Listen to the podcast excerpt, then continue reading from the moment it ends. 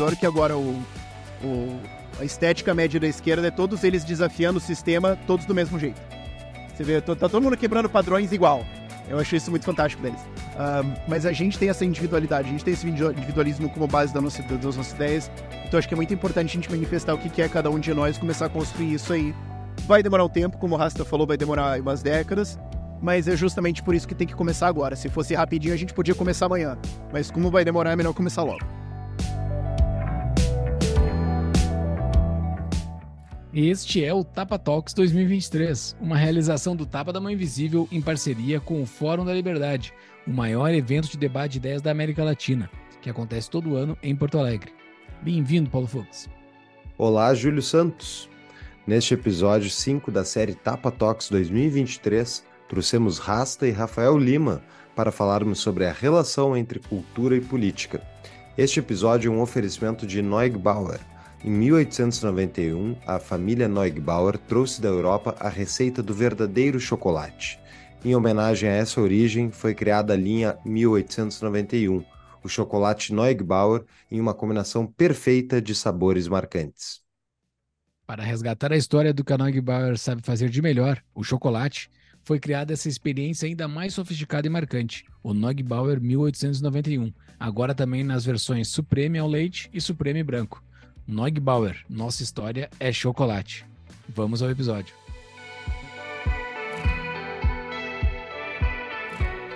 Muito bem, então, pessoal, estão todo mundo, todo mundo me ouvindo? Muito obrigado por terem aceito nosso convite, Rasta e o nosso querido Rafael Lima. O João Nogueira, conhecido como Rasta, ele que pediu para criar o currículo dele aqui, então eu criei o que eu, que eu achei melhor, tá? É um conhecido comentarista social, host do Rasta News no YouTube e músico. E o Rafael Lima é fundador do canal Ideias Radicais, do Instituto Livre Mercado e embaixador do Free Cities Institute. Muito obrigado por estarem aqui essa tarde. Poxa, muito obrigado você, cara. Valeu. Uh, primeiro, a gente vai falar sobre cultura e política. Acho que a gente tem que botar algumas definições. No... Ninguém aqui é cientista político ou um estudioso formal do tema mas eu acredito que vocês tenham as suas definições, né? Uh, como vocês definem cultura? Porque todo mundo fala da mudança da cultura, a cultura é o problema, a cultura.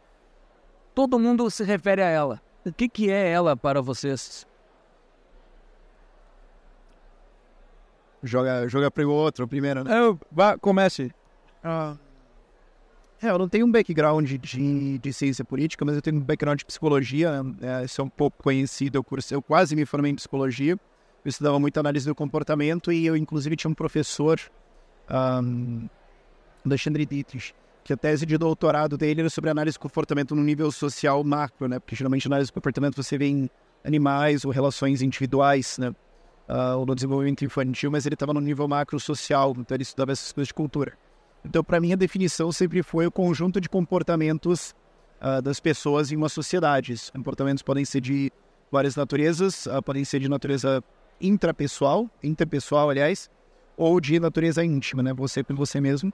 Mas as coisas que nós fazemos e que largamente identificam grupos, a fronteira não é uma fronteira clara entre essa cultura ou aquela, é sempre uma, uma, uma fronteira difusa. Mas é as coisas que nós fazemos que nos definem como essa coisa que nós somos é, essa, essa definição, a definição boa, precisa, né, e bastante moderna.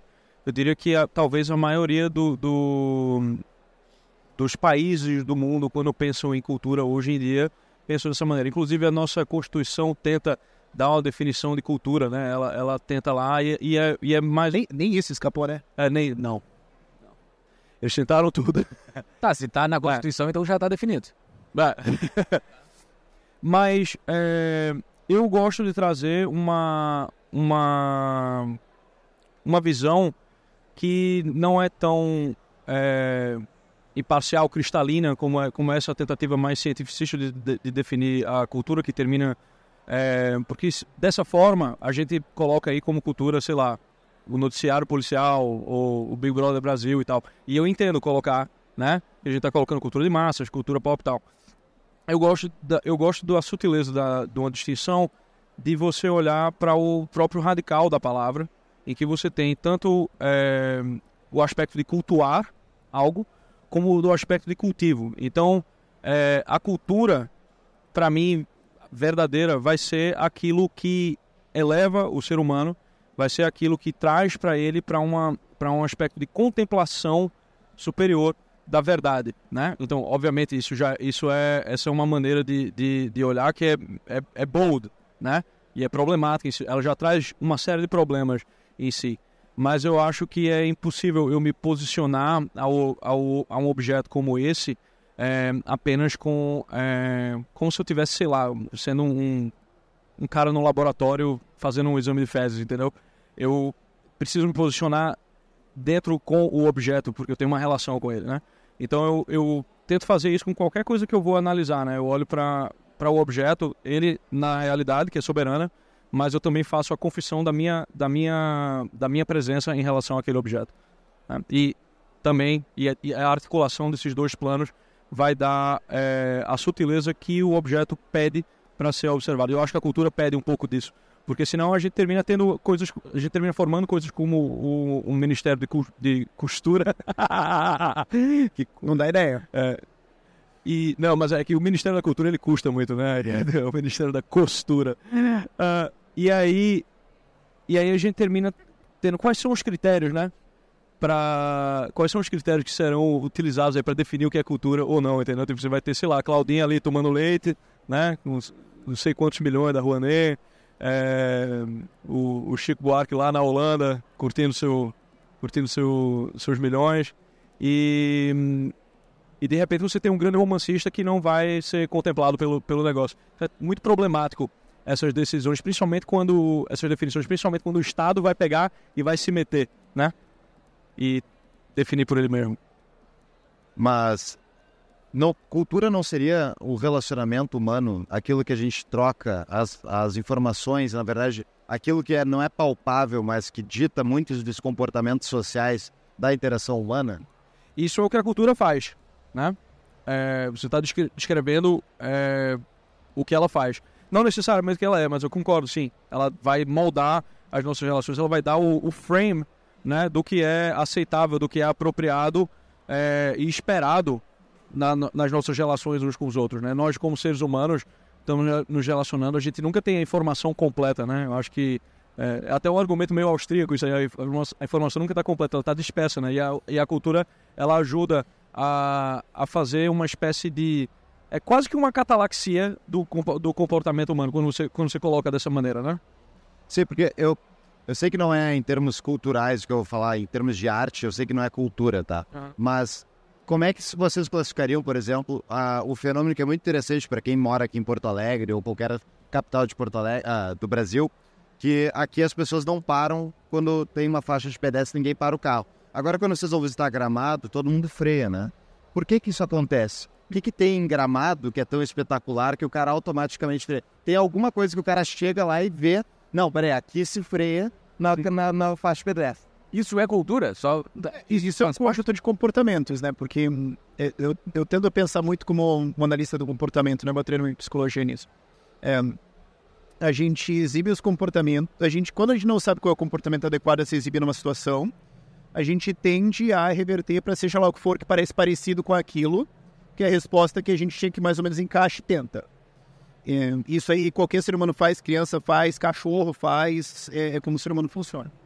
E aí você vai ter uma resposta a isso, positiva ou negativa. Isso reforça ou pune seu comportamento, você começa a, re, a, a refinar isso. Só que o contexto de uma sociedade é que os reforçadores e os punidores são também outros seres humanos. Então você é limitado, você é reforçado ou punido pela definição média dos outros, média é uma palavra um pouco ousada aqui, mas pela definição dos outros de o que é aceitável.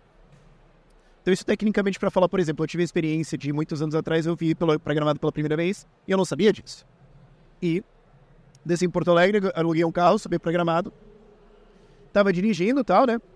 E hum, saí de Porto Alegre, fui subindo e tal. Chegando ali em Nova, Nova Petrópolis, isso. Eu passei numa rotatória e tinha umas pessoas assim, eu só avancei com o carro e tudo mais. E tinha uma mulher assim na, na calçada que eu passei com o carro, ela só olhou para mim com uma cara de nojo. Uma cara de desprezo tão profundo. O que, que é esse Neandertal? Veio aqui sujar a rua com a merda que esse ser humano. que eu olhei e falei, eu tô fazendo alguma coisa errada. Eu não sei o que, que eu fiz. Aí eu parei e pensei, o que será que foi, né? Não entendi. Aí andando um pouquinho mais, eu vi que tinha alguém atravessando e o carro parou. Ah, ah, aqui isso não pode. Mas teve que ser sinalizado para mim duas vezes que aqui é assim. Por quê? Isso vai se desenvolvendo, você vai tendo as especificidades de cultura. Mas o que modula, o que causa essas diferenças é o que, que os outros acham aceitável, que é o que é ensinado para eles. Isso leva a uma coisa que a gente já conversou em podcast, que eu gosto muito, que é aquele sociólogo, o Luhmann, que ele tem uma teoria de autopoiese, palavra super nerd, que é como uma coisa produz ela mesma. Um termo de natureza, de biologia, por exemplo. Uma, uma floresta é um sistema autopoético, ela produz ela mesma. Então ela, ela produz as sementes das próximas plantas, ela gera a nutrição do solo que vai nutrir próximas plantas, uh, ela evolui, ela gera uma corrente de ar e não sei o que que traz mais umidade, que então ela é um sistema que gera ele mesmo. Ele não é estável, ele está sempre mudando, né? Então uma cultura é também isso, né? Esse conjunto de comportamentos é sempre assim. Nós estamos sempre respondendo uns aos outros. Isso pode seguir num caminho estável, se manter a coisa sempre mesmo. Pode divergir, né? Pode virar pode surgir dois ou mais nódulos que vão se separando ao ponto que eles se distinguem. Pode ter convergência, um monte de coisa pode acontecer. Mas é uma produção constante. E o que o Luhmann coloca dentro. Eu adoro o Luhmann, inclusive, porque ele é um sociólogo que ele não é marxista, ele não é marxiano, ele não é de esquerda. Então ele está tendo uma teoria de sistemas ali que não é. Que geralmente você fala sociologia, a galera já pensa, ah lá, vem os comunistas. Mas não, ele não tem isso, ele é puro nisso. Então eu gosto muito dessa teoria dele. Ele fala que essa autopoiese não é só nós como indivíduos você tem sistemas de comunicação e tem outras coisas lá dentro. Por exemplo, a gente tem um exemplo aqui que é o Fórum da Liberdade.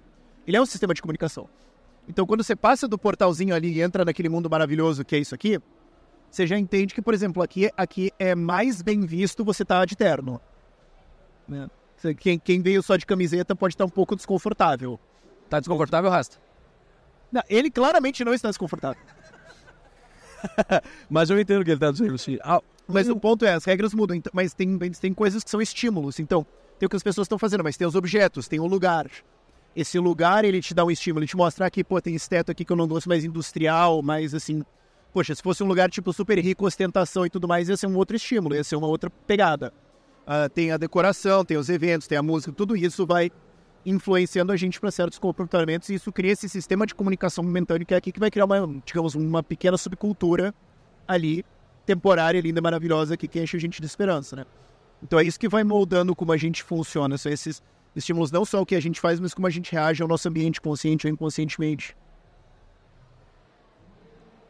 É, eu acho que quando você coloca dessa maneira, é, inclusive dá para você entender a liberdade como um desses produtos, né?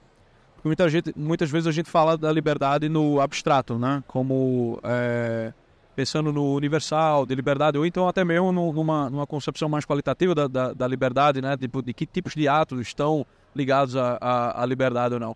Aqui a gente tem uma série de, de espaços onde a gente pode negociar um com o outro, né? O que é aceitável ou não. E dessa negociação é o que vai surgir a liberdade. O, o Hegel tem uma, tem uma, uma visão da liberdade surgindo na sociedade, assim, né? Como, como essa espécie de negociação é, às vezes tácita, às vezes explícita, entre, entre, entre, as pessoas e os espaços que a gente tem para navegar, mais do que uma coisa que cai do céu, né? É por isso que liberdade é, é uma conquista, né? E, e, e, e, ela, tá tão, ela é tão dependente da cultura. Pois é, eu, eu levantei esse ponto porque a gente vai falar de política também aqui, mas tem uma frase em inglês bem famosa, né? Que é uh, Politics is downstream from culture. É, política é resultado da cultura. Só que a, a cultura é o que a gente está fazendo essas trocas e a cultura é determinada ou talvez determine os valores daquela sociedade que vai determinar a política. Então, como é que vocês enxergam esse relacionamento da cultura com os valores da sociedade? É, eu, eu não enxergo como downstream, eu enxergo como, de novo, parte desse sistema de comunicação. É, a, a cultura vai largamente influenciar a política? Sim. Agora, a política pode ter influências da cultura? Também. Né? Quando você coloca alguma política, por exemplo, ou um Bolsa Família, que cria um mínimo de renda, você está dizendo que todos os trabalhos abaixo, que você está criando um mínimo de renda com zero esforço. Então você cria um desincentivo brutal para qualquer trabalho ou atividade remunerada abaixo disso. Resulta que quando você vai para o interior do Nordeste, várias famílias que tinham uma pequena agricultura de subsistência pararam. Não, mas você podia ainda fazer isso para produzir um pouco mais de alimento. Não, sim, mas por que, que eu faria isso? Então isso afeta. Aí, você, então, aí vamos pensar. Então, se você foi criado numa casa dessas nos anos 70, 80, 90, você viu seus pais trabalhando no dia a dia para tirar o sustento. Se você está sendo criado numa casa dessas agora, você está vendo seus pais tirando sustento da boca do caixa e não está vendo eles trabalhando no dia a dia. Então você está você está crescendo num ambiente de trabalho duro, dedicação, acordar cedo, sol a sol, ou num ambiente de sustento vem do éter. Então é uma política que vai influenciar a cultura. Então você tem uma relação dupla ser uma poesia, um produz o outro.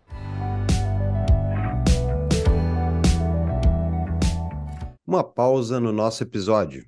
Quer abrir o seu negócio e tem dúvidas? Descomplique a sua vida com a DBI Contabilidade, a contabilidade que atende o Tapa há anos. Com 25 anos de experiência e mais de 300 clientes, a DBI tem uma promoção especial para ouvintes do Tapa. São quatro meses de isenção de honorários para novos clientes. Além disso, tem a isenção de honorários de abertura da sua empresa. Procure-os no contato arroba dbicontabilidade.com.br ou no Instagram, arroba dbicontabilidade e tire a sua dúvida. Voltamos ao episódio. É, é, a mesma coisa acontece quando, quando o Estado vai lá, imprime mais moeda e ele, e ele age irresponsavelmente em relação à inflação e tal. Ninguém tem mais o, o, o, incentivo ou vai pensar sequer em economizar ou pensar, e, e, tipo, a virtude pela qual se economiza é a prudência, né? Tipo, a relação do homem com, com as coisas no tempo, né? É, então, acho que é, é, é, é bem por aí. A, a, mas, além disso, a, a política ela também influencia a cultura. Se você for pensar, pensa, sei lá, na Grécia Antiga, né? Tipo, você estava tendo, você tava, tava vendo encenadas as grandes peças, né? De Eurípides, Sófocles tal. É, e isso era financiado pelo governo. Né? Sem, sem isso não teria, não, não haveriam essas peças, é, peças que pegavam as lendas que as pessoas já tinham na cabeça, né? já faziam para todo mundo todo mundo que, que ia assistir, sei lá, é, é, Édipo Rei já sabia como terminava o negócio. Você estava indo ver a interpretação e o, e o, e, e o recorte que, que o autor fazia naquilo. E isso, quem condicionou foi, foi o governo. Então, tipo, o governo afeta não só o comportamento cultural das pessoas, como ele também é, afeta o imaginário das pessoas pelo que ele, pelo que ele seleciona, né? Tipo, a mesma coisa aconteceu no teatro elisabetano, né, que foi largamente é, fomentado pelo, pelo governo. É, então, e óbvio, essas ideias vão se vão povoar o imaginário das pessoas e isso vai mudar as expectativas que as pessoas têm em relação à própria ordem política, a ordem da polis. Está muito amiguinho aqui. Vamos tentar botar um pouco de, de gasolina. Uh, que é um posicionamento que provavelmente seja um, é, o contrário de vocês dois, que o Rasta já começou a falar sobre ele, que é sobre a ação do Estado em cima da cultura, ou em, em, talvez em parte da cultura, não em tudo. Uh, há espaço para isso? Qual é a tua defesa para isso? Que tu já nos falou qual é a tua posição. E qual é a tua posição se for contrária? É. Por que, que o Estado não deveria se meter nisso? Olha, doutrinariamente eu sou contra. Entendeu? Mas eu, eu acho. Tentou plantar a treta e deu errado. Ah, é? Tu também, a favor? Não, ele tá falando que doutrinariamente. Não, mas ele vai, ah, vai ter o um massa depois, tem o um massa, vai ter o um Não, é que, é que eu não ajo doutrinariamente, né, na, na, na vida. Eu acho que nenhum de nós age doutrinariamente. A gente paga IPVA, né, a gente paga essas coisas. Então, assim, é, eu vejo que houve momentos em que o Estado se, que, em que o Estado incentivou ou desincentivou é, a cultura, como esses dois exemplos que eu dei, né, por exemplo, as, as peças gregas e, e, e, e, o teatro elisabetano, né, e que foi uma coisa benéfica para a humanidade. Né. Agora, doutrinariamente, você, principalmente dentro do Estado moderno, onde você não tem uma, onde você não tem uma cultura, onde sequer você pode fazer um julgamento de valor próprio, né, porque se você for olhar qualquer, qualquer essência do, dos governos onde a gente diz, a gente não pode mais dizer que uma coisa é sequer superior à outra, né. Então, tipo, a, a parte fundamental do juízo estético já foi para fora. Então, tipo, se você tem o governo hoje agindo fica muito complicado. Ele vai, é, vai às vezes incentivar um monte de porcaria, né? É, tudo mais. Aí você precisaria de uma cultura que condicionasse o governo a escolher bem, entendeu? Então, por isso que doutrinariamente sou contra. Agora, na prática, eu já vi funcionar, entendeu? E funcionaria no Brasil, tu acha? Eu não, eu não trabalho com IA, né? IA é freio de burro. Aham. É. Eu não vejo. é, é, No sentido da, da cultura no Brasil, não, não existe nenhum político, não existe ninguém, ninguém, ninguém, ninguém na esfera política, seja tipo os ministros que foram colocados, assim, que seja gente é, de competência para sequer lidar com a cultura. A maioria é uns caras apedeuta, assim, que, aventureiro, tá entendendo? Teve aquele maluco lá que, que, que, que, que o Bolsonaro colocou.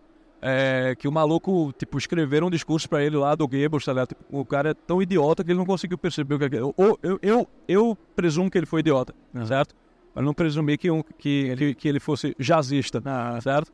É, então, assim, você entra nu- numa estrutura dessa de como um Ministério da Cultura hoje e você não tem nem um entendimento de como cultura funciona, nem do entendimento de como o ministério funciona, a galera vai te comer lá dentro, porque quem é que, quem é que decide as coisas no ministério? O ministro ele só tá lá para tomar o tapa da mídia, né? Quando ele, quando ele fizer merda, né? Que a cabeça vai ser a dele. Mas quem vai operar o negócio são os caras que estão lá há muito tempo, né? E a esquerda já fez esse trabalho de ocupar esses espaços há muito tempo. Então, assim, eu não vejo né, é, alguém com a cabeça necessária para pegar um mic. Mas é possível? É. A personalidade humana, é, ela é, tem, tem, ela chega a limites assim que a gente não, que a gente não antecipa às vezes. O Rafa? É, não, obviamente a minha posição é contrária da- dessa intervenção do Estado. Isso porque eu sou a favor da separação do Estado em qualquer coisa, especialmente Estado de ideias. Uma vez que você tem um Estado capaz de influenciar a cultura, de fazer isso, fazer aquilo, é- uma coisa que eu acho muito útil que as pessoas precisam perceber é que assim, o Estado ele não existe, ele não é uma coisa, ele não é ente com volição. Então o Estado ele não sai andando por aqui fazendo coisas e tudo mais. Que existe são políticos. Que existe são indivíduos com CPFs e seus transtornos mentais e as suas preferências. Então eles vão fazer escolhas de influenciar a cultura segundo a visão deles. Então eles vão poder desproporcionalmente jogar a coisa numa direção. E eu não confio na capacidade de um político de tomar uma decisão no meu interesse, porque se ele quisesse tomar uma decisão no meu interesse, ele tentaria se associar comigo. O fato de que ele tenta me obrigar a alguma coisa confessa necessariamente que aquilo que ele fa quer fazer é contrário ao meu interesse. Se fosse alinhado, ele simplesmente pediria meu dinheiro e a gente faria negócio. Se ele tem que pegar meu dinheiro à força para me obrigar a participar de alguma coisa, é porque eu não quero. É porque há um desalinhamento de interesse. Então, se você tem que fazer isso, é porque ele está impondo alguma coisa. Então, certas pessoas vão ter uma capacidade de manipulação cultural que é indevida, e as, as pessoas não deram isso, não deram essa autorização a eles, uma, uma relação voluntária ali. Isso vai dar problema. Isso pode dar problema de puramente perder dinheiro, isso pode dar problema de algum desvio cultural estúpido, isso pode dar problema de manipulação política para tentar sustentar o regime. E aí a gente entra no, no ponto que o Hayek faz lá no, no Caminho da Servidão, de 1944, que ele fala, olha, os piores vão chegar ao poder, porque tem os incentivos do jogo. Então, os políticos que mais usarem essa, esse poder de manipulação cultural para ganhar poder político e se reelegerem e aumentar a sua capacidade, serão aqueles que terão mais poder político. Então, por mais que você tenha pessoas bem intencionadas que queiram fazer um bom trabalho, elas tenderão no longo prazo a perder para o cara que vai usar isso para um instrumento de poder próprio. Tanto que depois de um tempo razoável, algumas poucas décadas, você vai ver que a tendência forte ali é usar cultura para, usar essa, coisa para um fortalecimento do partido do grupo político em voga. Então a tendência vai ser essa, porque é, você fala, se você chega no futebol e legaliza a dedada no olho. Se você der uma dedada no olho do colega, não é falta, a segunda é. Pô, todo mundo ia ter rodízio no time para como é que a gente vai fazer. Então você vê, você já tava vendo no jogo de futebol lá, os caras, curiosamente, acidentalmente, todo mundo consegue dar uma dedada em alguém. Claro, porque é um incentivo. Então, quem hackear isso mais, quem abusar isso mais na regra, vai ter vantagem. Então, esse é o problema. Por mais que você tenha um bom incentivo, ele vai ser usado pelos piores e vai virar tendência. E o, qual é a fundamentação da cultura, se não são necessariamente só os valores? Entendo que são uma coisa que se retroalimenta. Mas eu fico imaginando, por exemplo, ah, a nossa falta de capacidade de imaginação, de enxergar um sistema alternativo e conseguir ah, enxergar o sonho para realizar isso politicamente. Isso eu digo da população média. É muito difícil. Quando fala para a pessoa, por exemplo, cara, tem, falasse há 10 anos atrás, tem que privatizar todas as estatais, estatal não funciona. Cara, era discurso de louco. As pessoas não, não te levavam a sério porque elas não conseguiam imaginar isso. Daí privatiza uma, o negócio não. 10 anos não, 20 anos atrás, 30 anos. Aí privatiza uma, o negócio não implode, funciona melhor, daí o cara começa, opa, talvez dê para privatizar, mas não a Petrobras. Petrobras não pode privatizar porque tá louco, imagina se a gente não fica com petróleo na nossa mão. E uma das coisas que eu vi foi, por exemplo, no caso da Venezuela, que o, o maior opositor hoje do Maduro, tipo, a proposta dele não é vamos acabar com o Estado ou vamos tornar, transformar essa, esse monstro aqui em um Estado mínimo e a gente vai, vai mudar totalmente a lógica. Não, é. Vamos para o Estado social-democrata, vamos sair dessa cleptocracia aberta aqui, vamos para um negocinho um pouquinho mais light, né? Mas não, o cara não consegue ter imaginação, ou talvez o público que vota, votaria nele, não consegue ter imaginação de que, olha, não é um pouquinho para o lado, é muito diferente disso. Isso não tem, isso não está inserido nos valores e na cultura daquela sociedade? Não é esse o problema?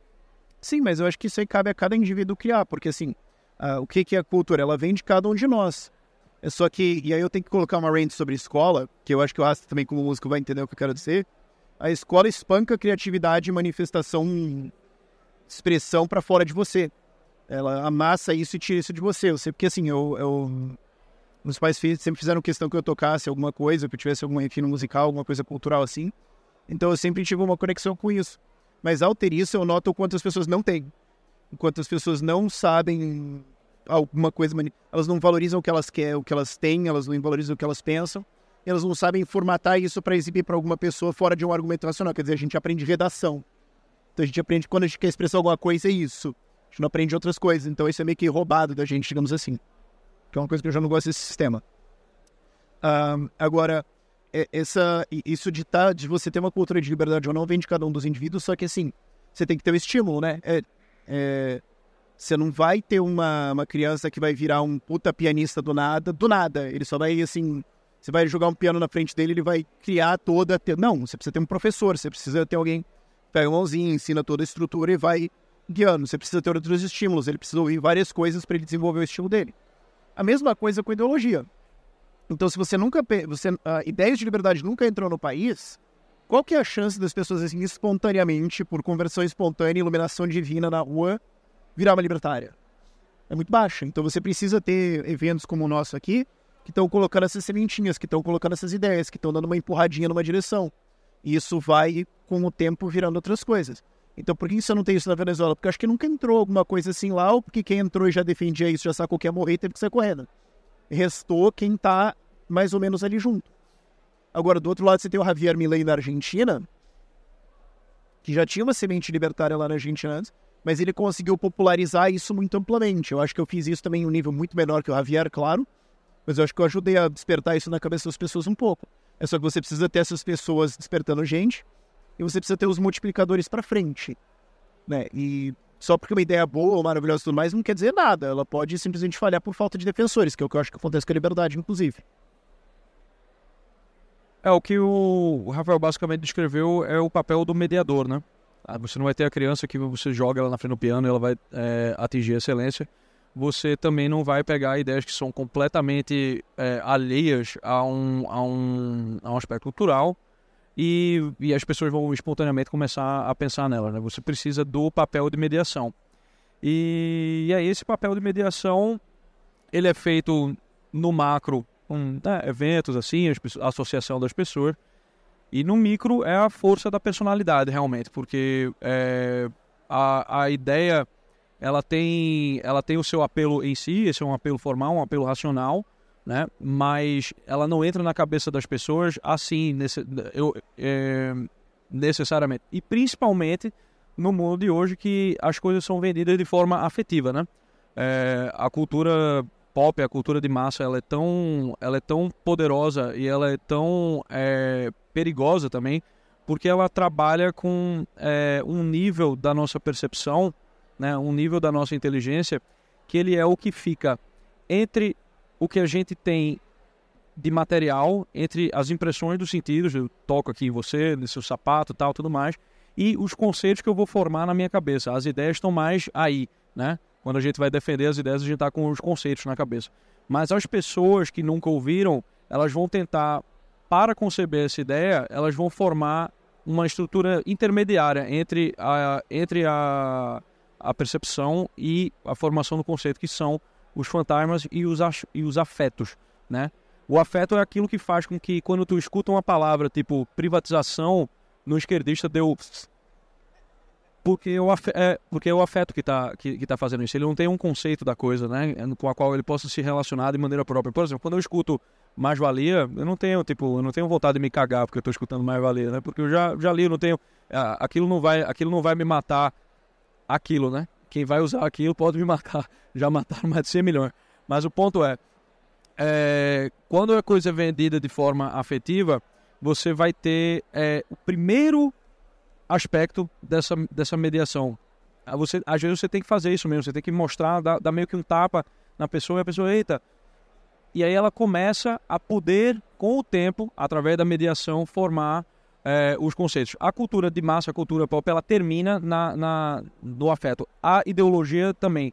Porque a ideologia é o quê? A ideologia é um esquema racional, né? A razão, ela é a nossa faculdade, das, das sete faculdades humanas, ela é, a, ela é a faculdade que percebe a proporção dos entes, né? A gente olha essa cadeira aqui, a gente vê que ela tem proporções geométricas, ela tem proporções de materiais. A gente, a gente lê um romance, a gente percebe que, tipo, na prosa tem elementos de frases longas, frases curtas, né? Figuras que são, que, que são feitas. Tudo isso a gente contempla proporções. E é a partir disso que a gente vai julgar as coisas como belas ou feias, né? O juízo do real ele vai ser feito lá em cima, né? Você passa da, da, da razão, você tem o apetite concupiscível, o apetite irascível que vai te dirigir aos bens, primeiramente os bens físicos, depois os bens árduos, e aí você entra no intelecto ativo, que é o que vai distinguir verdadeiro de falso. Para você chegar nisso aí, você passou por, você passou pela razão primeiro. A ideologia ela vende um esquema racional, ele tem uma proporção, né? Quando, quando Marx está tá, tá descrevendo, por exemplo, como o valor é formado na sociedade capitalista, que ele faz uma abstração do, do, do trabalho socialmente necessário e ele mede como se fosse um fantasma realmente em horas, ele está usando um esquema racional. A pessoa pode dizer, poxa, realmente isso faz sentido, né? Porque tem uma prosa, tem uma narrativa, tem algo, algo de real tá ali. Mas na verdade, é uma, se você for fazer a análise intelectual da coisa, tipo, tá completamente invertido. É uma, é uma percepção revolucionária nesse sentido, né? Mas se você pega isso, essa pequena verdade, essa coisa que tipo, ah, isso aqui faz sentido, né? A razão percebe a proporção, a possibilidade daquele ente ali e você vende de forma afetiva, né? Aí você joga aí, primeiro se jogava a questão do, do, dos trabalhadores, né?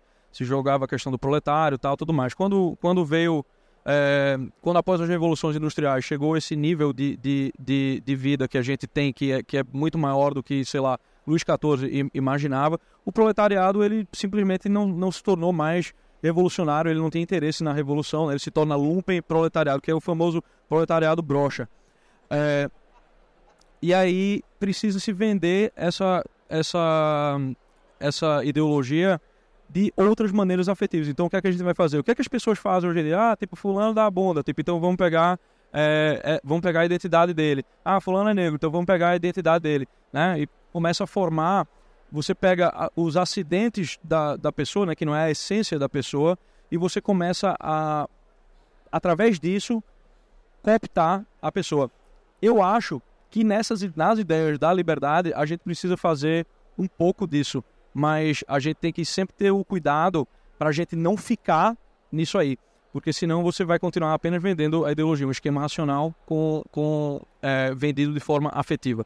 E você depender do afeto das pessoas não tem permanência nenhuma na ação das pessoas. E o que faz com que a sociedade dure, o que faz com que é, instituições durem, o que faz com que a gente possa ter liberdade é justamente o elemento de permanência nas ações humanas. Muito bom. Cara, indo nessa linha que tu falaste aí, Rasta, uh, tu deu o exemplo da esquerda que utiliza a pauta identitária, vamos simplificar aqui como identitária. Qual seria o, o identitarismo, não sei se seria o identitarismo, que a gente poderia utilizar, tu faz ideia? Na, na direita já se usa identitarismo, né? A questão da família, a questão de ser católico, a questão de ser cristão tal, e tudo isso é vendido de forma afetiva, né? É, então, esse é o caminho que, que, que muitas pessoas usaram. Não funciona para todo mundo. Eu acho, que é, eu acho que é importante o cara sair da torre dele, né? E o que é que eu gosto de fazer, por exemplo? Eu tô aqui em Porto Alegre, né? Ontem eu tava lá no, no, no rolê, é, né? Todo mundo que concorda comigo tava lá. Aí depois eu fui lá pro centro, fui pro rolê esquerdista, tá entendendo? Eu chego lá, e aí, nossa, conversei com uma feminista chata pra caralho ontem, assim. É, mas conversei, tava ali, né? E de repente alguma coisa do que. Do, algum gesto seu, alguma coisa. Tipo, o ser humano ele é muito. É, é muito interessante, cara. Porque esse. Principalmente quando ele tá nessa, nesse, nessa espécie de torpor afetivo, tem alguma coisa que você faz, uma palavra que você faz, uma, uma entonação que, tipo, que faz com que ele, com que ele se interesse por alguma coisa. Eu já. Muita gente já se, já se converteu escutando coisas que eu falo. Mas às vezes se eu vou, tipo, vender aí, o identitarismo de direita, aí já, não, aí já não rola mais, porque você começa a pregar para o convertido. Identi- Identidade é uma porcaria, né? Identidade é, é- é um. é- ela funciona num certo nível da personalidade, né? Tipo, você está formando ali a sua individuação, você está chegando.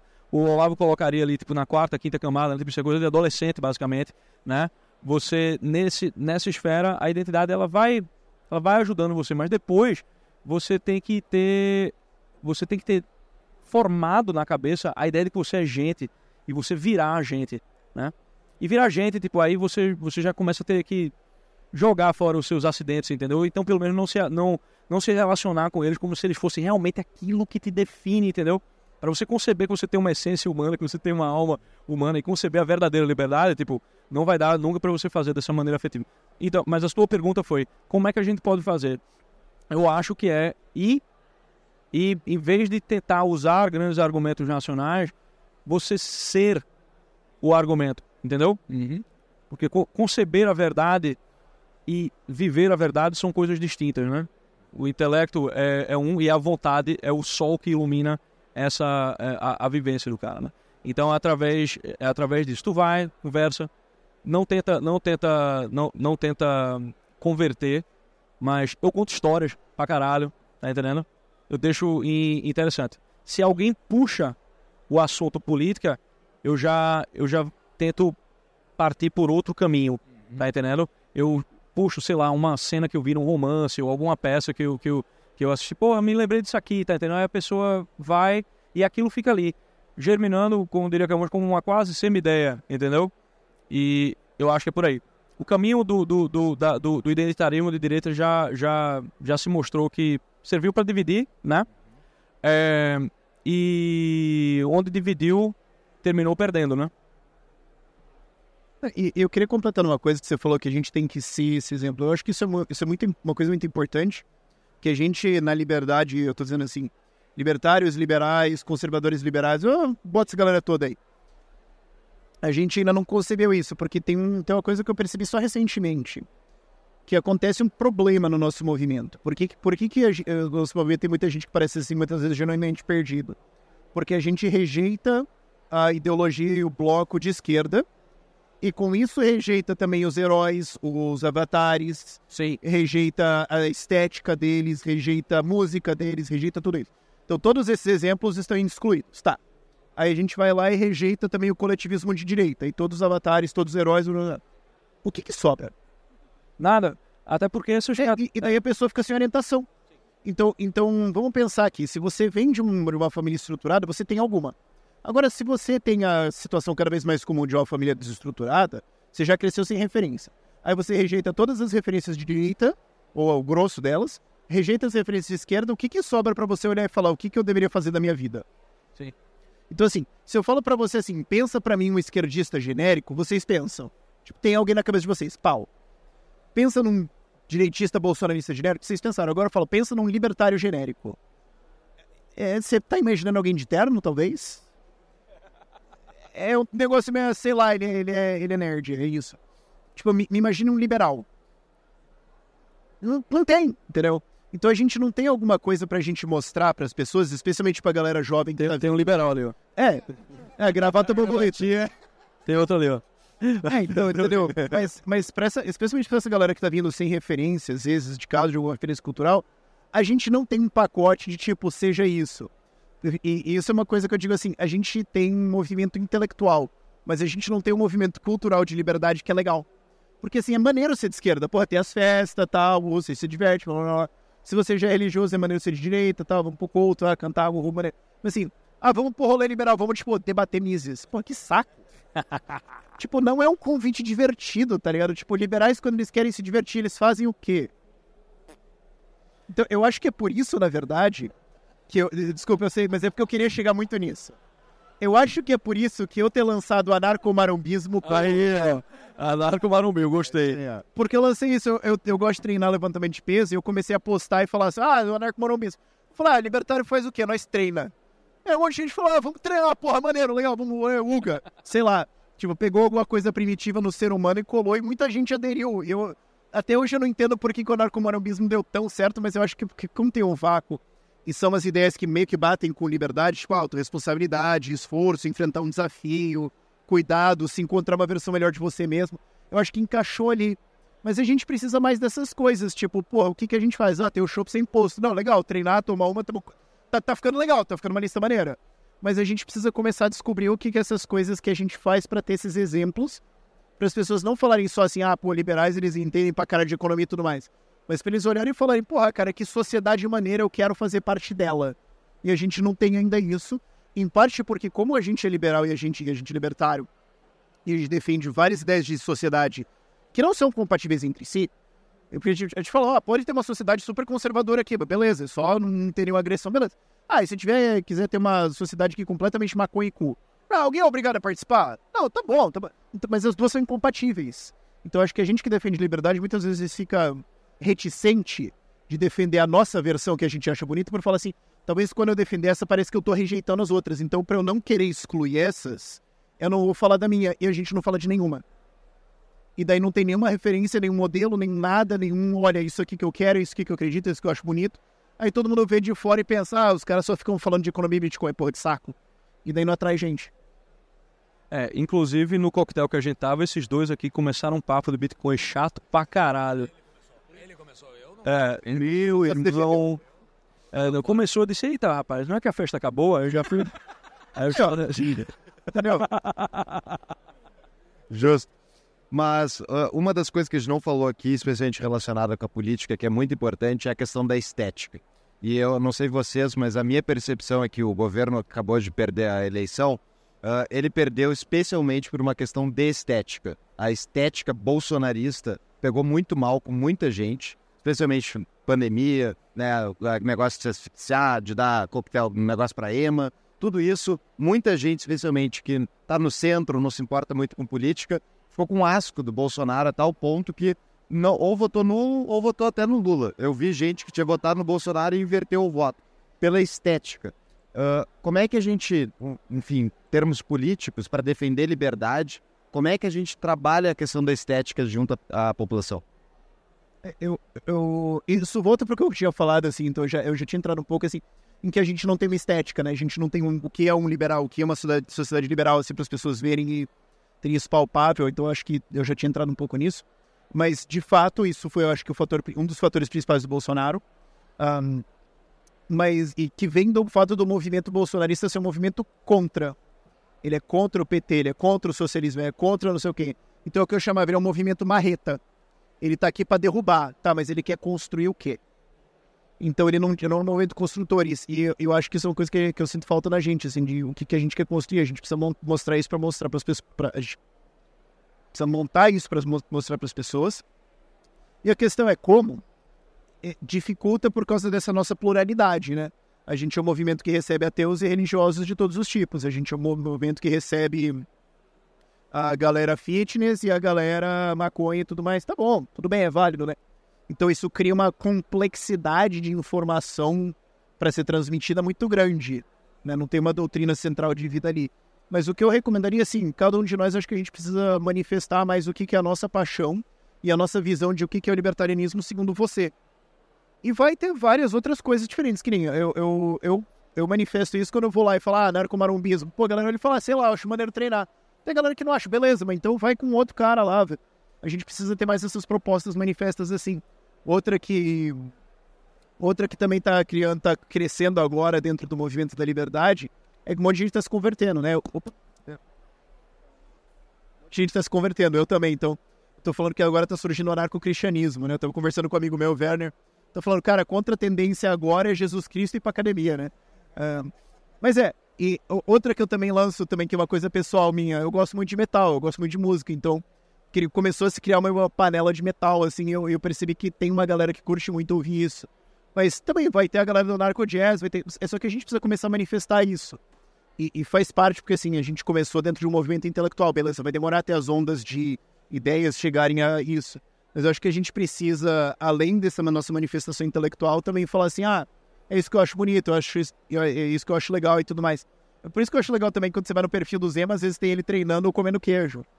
Ou você vai, tipo, eu, eu acho legal essas coisas que é só ele vivendo ali. Então ele tá mostrando, ele tá mostrando algum jeito ali.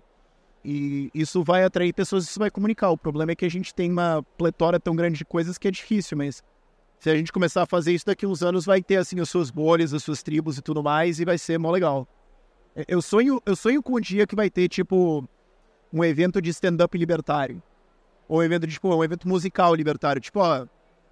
Sei lá, a gente vai ter no Fora da Liberdade, vai ter Mas um palco de precisa- música. Mas precisa ser libertário, não precisa ser só. Não, é- não, mas eu digo assim, feito por libertários, que então. tenha no meio do caminho ali algumas coisas completamente vinculadas à ideia da liberdade, que nem tu vai num evento, num show qualquer e o cantor no meio do show ele fala uma esquerdice qualquer. Uhum. Ele não é, tu não tá indo num show de esquerdismo, não tá indo num show de esquerdistas. Mas no meio o cara manda bomba. ali. É, já tem umas, umas presenças disso, mas eu tava dizendo no sentido assim, de a gente ter um evento como esse que de fato lá no palco já tinha algumas performances, algumas coisas assim, eu acho isso legal. Mas digamos, se o evento incorporasse ter algumas outras atividades assim, tipo, tem, ah, tá, aqui vai ter só música, ou aqui o pessoal vai ter só algum negócio de arte, ou sei lá, entendeu? Tinha um evento da MBL que eu achei legal que eles tiveram, tipo, competição de jiu-jitsu. Eu falei, ah, pô, legal, não sei, vamos lá. É, a questão da estética que tu falou, é, ela não surgiu por acaso, né? Tipo, o Bolsonaro surfou em, uma, em algo que tá no imaginário do brasileiro já há muito tempo, né? Primeiro, nós somos um país que a República, a história da República é a história do Exército brasileiro. né? A proclamação foi feita pelo Exército, é, a Revolução de 30, Exército, 64, Exército. Tipo, a gente tem, sei lá, de 88 para cá, a gente tem uma quase semi... é, fundada, onde a presença do exército sempre foi essa, né? E a gente tem, por outro lado, um sentimento difuso né, na, na, na população brasileira, que é, de alguma forma, cristã, por mais é, heterodoxa que seja, né? Tipo, o Brasil tem aquele cara que vai tomar passe na quarta e vai comungar no domingo, né? É, então, é, o, o Bolsonaro ele conseguiu surgir nisso aí. Era uma coisa que já existia, né? E ele fez parte disso. E, e ele, e ele fazia isso de uma, de uma maneira muito sincera. Eu não acho que ele estava fingindo, tá? É, E aí, para haver uma reforma estética, ela não, ela não vai acontecer é, com um político planejando, entendeu? Como é que ele vai. Como é que eu vou me, me portar e tal. Porque o arquétipo anterior né, de direita no Brasil era aquele cara PSDB, né? Era o, era o partido da boa gestão, né? Era o partido da minha na tua mão. Era aquela coisa é, que você bota na frente de um esquerdo, você pega, sei lá, até um bolos, cara, tá ligado?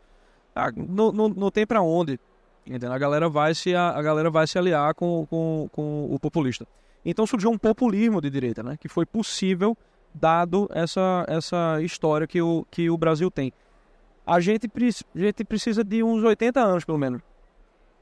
Pelo menos. E, tipo, agindo é, todo dia, eu vejo que é, nós somos também um país de muito cacique para pouco índio, né?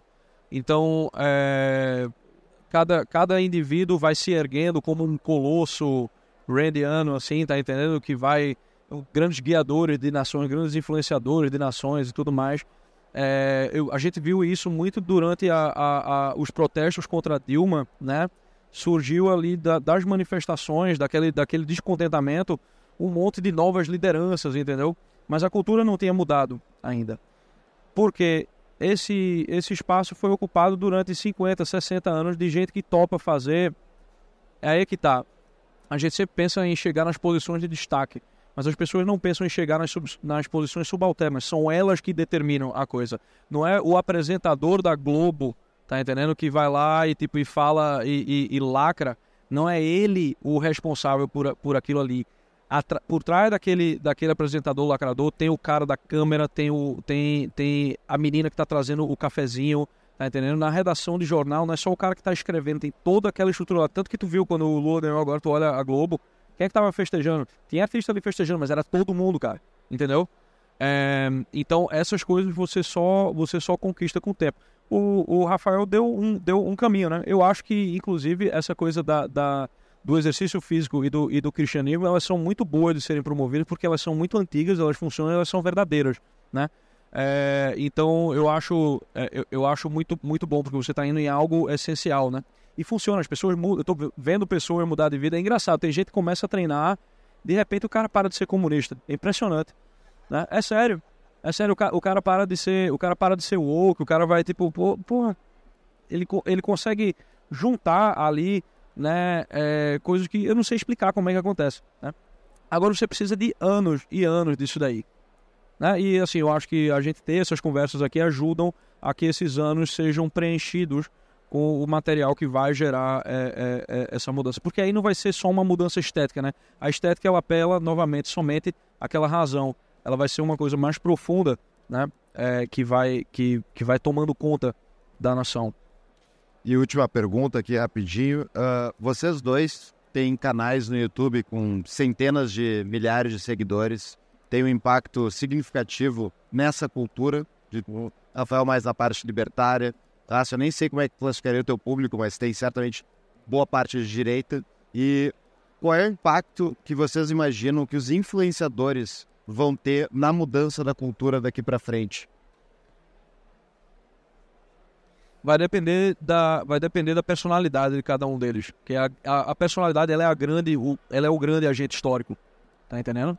É, então, as pessoas vão olhar pro, pro, pro influenciador, mas se o que ele tiver para dizer for efêmero, é, a coisa vai morrer rapidamente.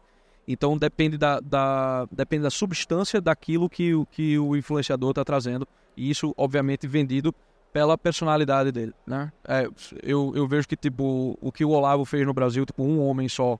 O que ele, o que ele não fez, tem um monte de gente aqui, tipo, que nunca tinha ouvido falar de Mises sequer, né? Pessoas que hoje estão palestrando e tudo mais, é, e que o velho meio que, com a personalidade dele, fez a pessoa mudar o olhar. Porque a personalidade faz isso. A personalidade, ela pega o olhar da pessoa e, tipo, olha para isso aqui. E a pessoa olha. Porque é, é, se você não tem isso, ninguém vai olhar, ninguém vai prestar atenção.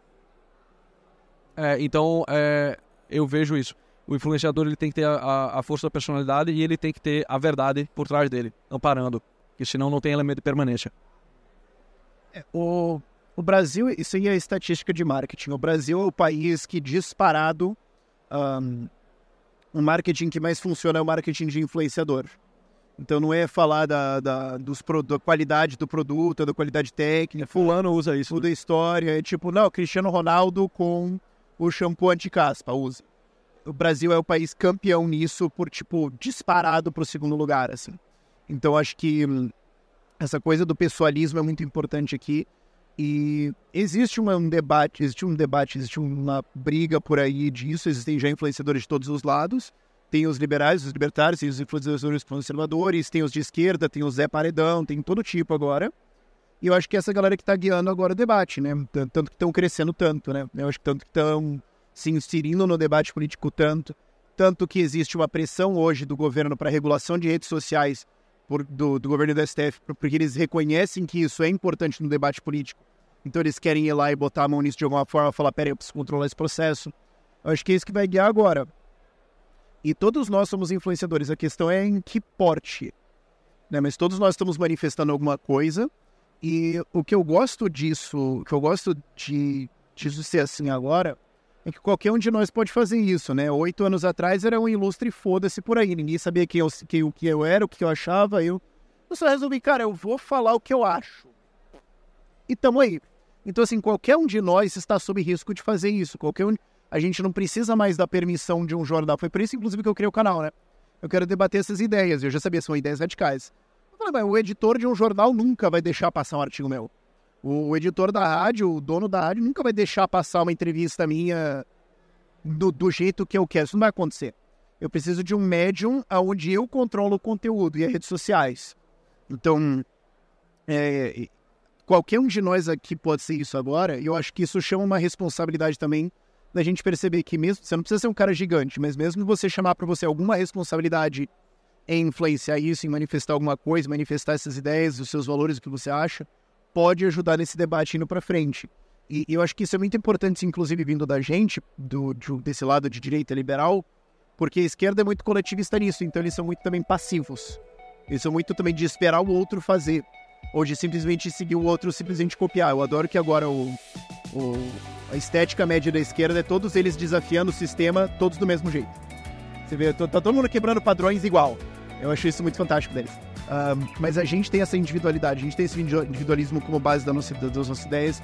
Então acho que é muito importante a gente manifestar o que é cada um de nós, começar a construir isso aí. Vai demorar um tempo, como o Rasta falou, vai demorar umas décadas, mas é justamente por isso que tem que começar agora. Se fosse rapidinho, a gente podia começar amanhã. Mas como vai demorar, é melhor começar logo. Muito bem, pessoal. Muito obrigado. Valeu, pessoal.